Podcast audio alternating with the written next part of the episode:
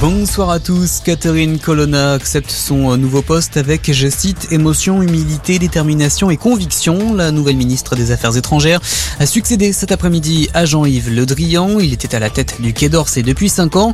Le désormais ex-ministre qui en a également profité pour tacler la brutalité et l'incompétence du premier ministre australien après l'annulation du surnommé contrat du siècle sur les sous-marins. C'était en septembre dernier. Notez que de son côté, la première ministre Elisabeth Borne est en déplacement aujourd'hui dans le Calvados où elle est candidate aux élections législatives sur la sixième circonscription.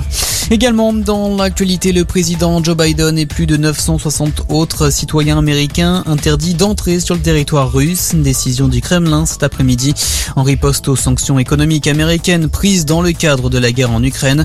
Joe Biden qui a également signé cet après-midi l'enveloppe de 40 milliards de dollars d'aide en faveur de l'armée ukrainienne. En Allemagne, un mort et une soixantaine de blessés à déplorer après le passage d'une tornade à l'ouest du pays en Rhénanie hier. Les dégâts matériels par ce phénomène météorologique rare sont estimés à plusieurs millions d'euros. Retour en France, la prudence en Gironde et en Charente-Maritime ce week-end. La baignade est déconseillée par les préfectures en raison du risque important de noyade lié aux baïnes. Ces forts courants ont emporté et tué trois baigneurs depuis une semaine sur la côte atlantique.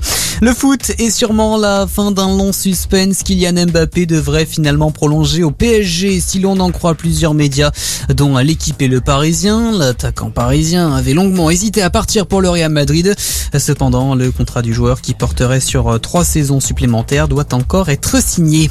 Et d'ici là, on joue la 38e et dernière journée de Ligue 1. Ce soir, tous les clubs seront sur le terrain à 21h, dont à Marseille, Monaco et Rennes, qui convoitent la deuxième place synonyme de qualification en Ligue des Champions.